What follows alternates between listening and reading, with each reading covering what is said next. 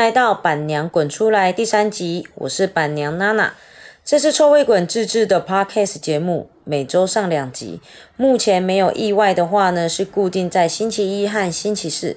请锁定臭味滚粉丝专业，有更详细的资讯，你就不会错过喽。那这期呢是第三集，我们要讲的主题是创业以来的那些鸟事。创业啊，其实已经好多年了。如果认真来讲呢，我是从十八岁的时候开始做拍卖，期末拍卖。期末拍卖呢，就很像现在的虾皮，它就是一个平台。我记得我那时候刚把臭味滚做成一个商品的时候，臭味滚其实刚做出来的时候啊，它没有商品化。它就是单纯的，我家很臭，养宠物的人，你家可能也很臭，我送你用啦。哦，你觉得有用哦？哦，你要我，那我再送你。反正我是一个交朋友的心态在看待这件事情，因为可以帮别人解决问题，我觉得很快乐。然后大家送久了，送到后面，他们也不好意思，就说啊，不然我跟你买。可是你跟我买，我怎么卖呀？所以那时候我是刚把臭味滚放上了那个奇摩拍卖，开始卖。那一开始我要做奇摩拍卖的时候啊，我妈就跟我说：“啊，无人伫网络咧买物件啦，谁会在网络买东西啊？”然后那时候其实我也没有想着要理他，就想说好吧，反正就跟着嘛，就在网络上卖。没想到网络就这样子开始慢慢的卖，所以我们一开始是在期末拍卖开始卖。然后呢，接下来呢，在创业的这个过程中里面呢，我到了，因为我中间陪着家里一起创业，我们做了另外一个事业，是属于贸易业。然后做贸易之后呢，其实我难以忘怀的还是宠物的工作，因为我真的是很喜欢宠物。接着呢，我在家里的公司稳定的时候，我就跟我妈讲说。呃，我还是想要去做我想要的宠物，我下班做好不好？然后我妈那时候就没有太管我，就说随便你啦。那所以，我那时候在二十六岁的时候呢，着手我又开始来做臭味滚相关的东西。所以，臭味滚一会有品牌的概念的时候呢，应该是说会有名字、品牌、视觉的概念，其实是。过了八年，大概在我二十六岁的时候开始。那我今年是三十六，其实臭味滚到现在也十岁了。在十岁的过程中呢，其实有很多奇奇怪怪的杂事会发生。从一开始的时候呢，没有人知道什么叫宠物清洁用品，到后来呢，宠物清洁用品有人知道了。那又遇到了被退货等等等等等，今天呢就来一一的描述这些鸟事、杂事怎么发生的。现在想想都觉得想叹气也不是，想笑也不是，回忆真的是一件很恐怖的一件事情。呃，我一开始在做的时候呢，在奇摩拍卖，那时候慢慢做有家族，所以呢，我在那时候呢。很多家族在聚会的时候啊，会来跟我要家族赞助品，我都会一一的给予，因为我认为有机会给别人用呢，也是蛮好的。所以呢，在那时期呢，我累积了很多的家族的团购组，一直到现在，我十八岁至今，我三十六岁，十八年的团购组，我们都还在联络。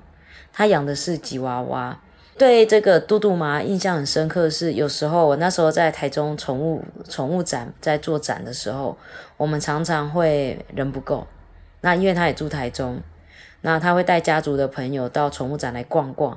他每次只要看到我摊位啊，没有人可以介绍，他就会跳下来介绍，疯狂的讲产品，讲的比我还好。然后他还会骂骂客人，你觉得没有用哦，那就没有用啊，你家就很臭啊，就继续臭就好了，反正你鼻子也闻不到啊。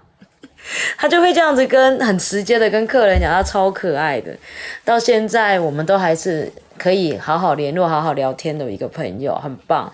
然后呢，接着呢，在工作的一些过程里面，我我曾经有遇到一次，就是国外的代理商跟我下货下单，然后我们谈好一个价钱的，他的钱款就是定金也付了，那货准备好了，我拉进去码头，准备要并柜的时候，他突然间一通电话过来说，他想要砍价，他就是要再砍一把价格。那当然我当下不同意，但是我又面临的很两难的两个问题。第一个，我办理退关很麻烦；那第二个，它是外销品，它上面全部都是呃不是繁体标，它有一些它是英文加简体。是这样子的双标，因为那时候要去那个市场是香港，香港跟大陆，所以我们那时候做的是就是简体标加英文标综合的，所以那个产品它回到台湾市场，其实对我而言也是很麻烦的，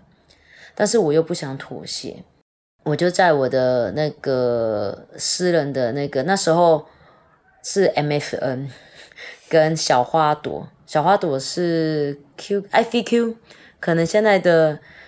可现在的听众可能都不认识这两个通讯软体，我觉得上面打了一段小留言，就是我有一批货，我不知道该怎么办，我被退货，我不想妥协，类似这样这样子。突然间有六个四到六个的团购组就冲出来说：“娜娜，你货到底有多少？我们帮你团掉就好了。”那我就开始把状况讲清楚。没想到这些这么挺我的一些朋友们，就我记得一个下午吧，就全部都团掉了。就是货都我货都还没有从码头拉出来，他们已经全部卖完了。然后就这样子挺过了我第一次创业觉得很烦的一件事情。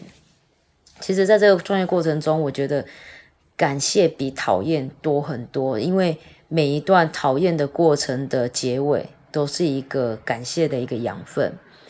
那我后来呢，也有遇到经销商在台湾，我放了北中南。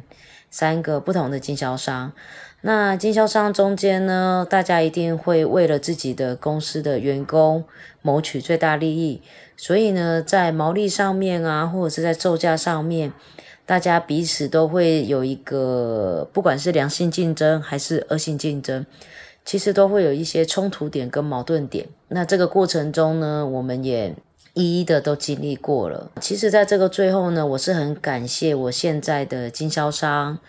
那他在这段期间呢，陪着我走过了很混乱的一段的呃收尾的期间，然后也让我们臭味滚在后来现在在经销的市场上面，就实体宠物市场上面呢，也有一定的一个量能跟曝光。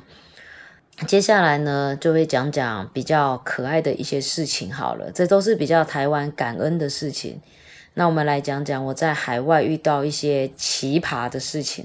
我大概那时候在疫情还没开始的时候呢，因为臭味滚在大陆市场做的比较早过去，所以我会常常过去出差。那出差呢，大家都会遇到一个叫做交通的问题，通常都是坐飞机。坐飞机呢不打紧，那。我会陪着我的总代理在大陆市场上做一个跟经销做一个访问拜访。那大陆拜访的福地幅员是确实有比较大。我曾经出差六天，六天跑了六个城市。这个城市的概念是怎么样？大家可以仔细听啊。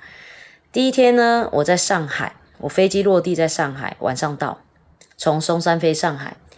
隔天早上呢，我在上海的浦东区拜访我的客人。接下来呢，在上海的另外一边叫浦西区域，浦东加浦西的范围呢，大概就是基隆到新竹这么大。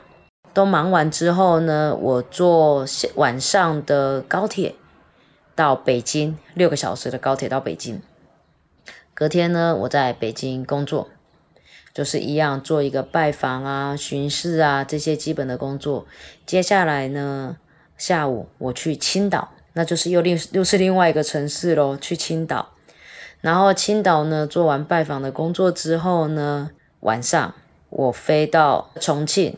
重庆之后呢，从一下从一落地，然后到出了机场，到了饭店，我一路觉得我人生充满着辣。充满的香味，因为都是麻辣锅的味道。然后那也是我人生中第一次吃麻辣锅。原来麻辣锅沾的是麻油，配的是花生牛奶。对，这我觉得这是蛮特别的。然后接下来的呢是去成都。然后成都拜访完客人之后呢，再去香港，香港拜访代理，然后回台湾，这就是我一个礼拜的行程。应应该是说每三个月会有一次这样子的行程，大概范围都是这么大。然后呢，会有当然也会有一些，例如我在北京住六天，然后拜访不同的区域环一环二二二环三环四环这样的区域的一个拜访。所以这养成了我有一个很很有有我有一个很怪的鸟习惯，叫做我出门大概一个背包我就可以过四天，因为我懒得装行李，因为带个背包什么东西都不要拿出来，就可以继续一直走。所以这算是创业的一个鸟事吗？我觉得也算，因为它养成了我一些很鸟的习惯呢。就是我最常开玩笑啊，没有关系啦，那个免洗内裤小小的就好了啦。那个内衣哦，反正也没有人知道我有没有换呐，我又不是交男朋友的，我就这样子就出门了。因为出门有时候比较冷嘛，你就永远大家只认识你的羽绒衣啊，你管我里面有没有换，所以大概就是这样。反正很胎哥的习惯也是这样子养成的。接下来呢，我们就会参展嘛，有时候我会我会在上海参展。那参展的月份呢，常常都是在七月、八月。我印象中都是在八月，已经三年、两年没有去了，有点忘记了。都是八月，八月的上海热到不行。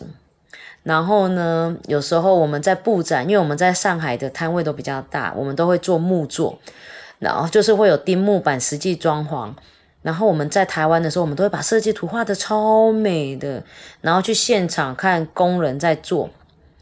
我永远记得一句话，那边那边的工作人员告诉我：“夏总，夏总，这个墙啊，我帮你钉好了，那不是很牢固，但是呢，我保证这五天它不会垮，因为我们展览就五加一六，大概五我四加一五天，夏总，这墙啊，五天一定不会垮，这没事的，就这样子就好了。”这就是他们的工作态度诶，我有点傻眼了。OK，好，这是一种忍让跟学习，好吧？那我们就不要把重的东西靠近它。嗯，这个是我可以妥协的。OK，可以。接下来呢，我们是不是木工会就会有上油漆，就会有颜色，对不对？各位，你心目中的红是什么红？你的红色？有一次，我们拿了色票对色，给到装修工人，跟他们说我们要明亮的红色。结果你知道，我到了现场，他漆到一半，我眼泪差点掉下来。我跟现场的工班说：“师傅，我记得我们没有沟通错误，是要亮明亮的红色，是吧？”他说：“是是是是是。”他说，他就跟我讲说，夏总，你不觉得这个是一个明亮的红色吗？我说某某某啊，某某师傅，我这看起来啊，比较像是月经红啊，怎么这么暗呐？都是血色啊，颜色真的很暗。他说是吗？是吗？啊，没事没事，我帮你上个粉红色，它就亮了。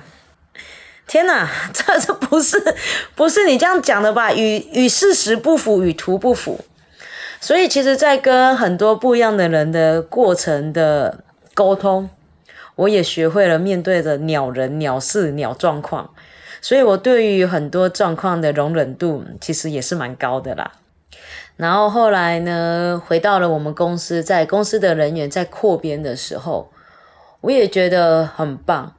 我们公司的每一个人都比我还要在乎毛海。像我如果在出差的时候，我前几天我去上课，那我请我们的同事帮我顾小孩跟毛孩，在一半的时候，同事就传简讯给我说：“娜娜，我觉得浩浩，浩浩是我们家的猫，我觉得浩浩上厕所上不出来耶，我把他带去看兽医哦。”我说：“好啊，好啊，我就他他他他没有先取得我的同意，他就直接带去看兽医，他取得的是我的请款，他取得的是我的钞票。”他们就是会很照顾我的小孩跟毛孩，然后有时候早上一来公司，然后他们就会先喂食那些毛孩们。所以在我们公司里面的文化，我觉得很棒的是，我们公司的每一个成员其实都非常的喜欢毛孩，小孩。哦，不对，小孩他们没有比较喜欢，因为去年在家上班的时候，不在家上课的时候，他们都差点崩溃，因为有够吵的。因为我们家小孩，呃，一个是过动儿，然后一个是轻微的妥瑞，所以他们其实有点不受控，所以他们觉得毛孩比较乖。然后我都会跟他们讲，哎，你们不要因为这样子不敢生小孩呢，母汤啊奶奶。所以其实在这个过程中呢，有很多的鸟事。那我觉得那些鸟事呢，没有不好。它也造就了，我也养成了一些鸟习惯。遇到了一些鸟人，我会也有我自己的应对的一个方式跟态度。那你呢？你在工作的过程中，是不是也跟我一样，常常遇到一些特别的经验，或者是特别鸟的事情？那这些呢，其实转换成回头去看，经过了两三年，回头去看。它其实那些鸟事就是我们的笑话，你听一听也不觉得就是这样子吗？所以生活中、工作中有很多当下不愉快的事情，它并不代表什么，它代表的只是我们人生中充满着笑话，我们就笑笑而过吧。OK，今天呢就到这里，那接下来呢，我们还有滚边抱抱，有准备了一些小知识给各位哟。OK，拜拜。滚滚边抱抱！大家好，欢迎来到滚边抱抱。今天的主题是：猫奴当久了，猫口数就会开始倍增。收编新猫咪前，家中的长女长子准备好了吗？多数的猫咪呢，其实都有占有欲跟地域性，许多前置作业是不可少的。最重要是一定要带新猫到医院检查身体状况哦。以下有几点要请大家特别的注意：第一，划分隔离区。最好是分房或是使用猫笼来做隔离，除了可预防疾病传染，也可以降低肢体冲突。比如使用猫笼隔离，请盖上毛巾或床单，增加隐秘性。第二，缓慢的接触。由于地域性的问题，在隔离期间，尽量不要让猫咪们面对面接触，让旧猫可以自然的接受房间里面多了一只猫的感觉。千万不要强迫猫咪正面对决哦。第三，熟悉彼此的味道，要优先注意传染病的问题。如果都没有传染病，睡觉用的毯子、服役中的玩具都很适合当做交换味道的桥梁哦，让双方可以开始彼此熟悉对方。第四点，隔离期间的长短至少三周，身体清洁、驱虫都可以在这个期间内完成。若无特殊的状况，比如打架呀、威吓啊，就可以结束隔离。第五点，不要过度干涉。猫猫们结束隔离，毛爸毛妈尽量不要干涉双方相处，除非有激烈的争执或 PK。千万不要抱着一只猫塞到另外一只猫的前面，这样很容易让猫咪造成不舒服的感受哦。顺其自然即可。除了迎接新居民到来，也要关心老住户的身体状况哦。滚边抱抱，我们下次见。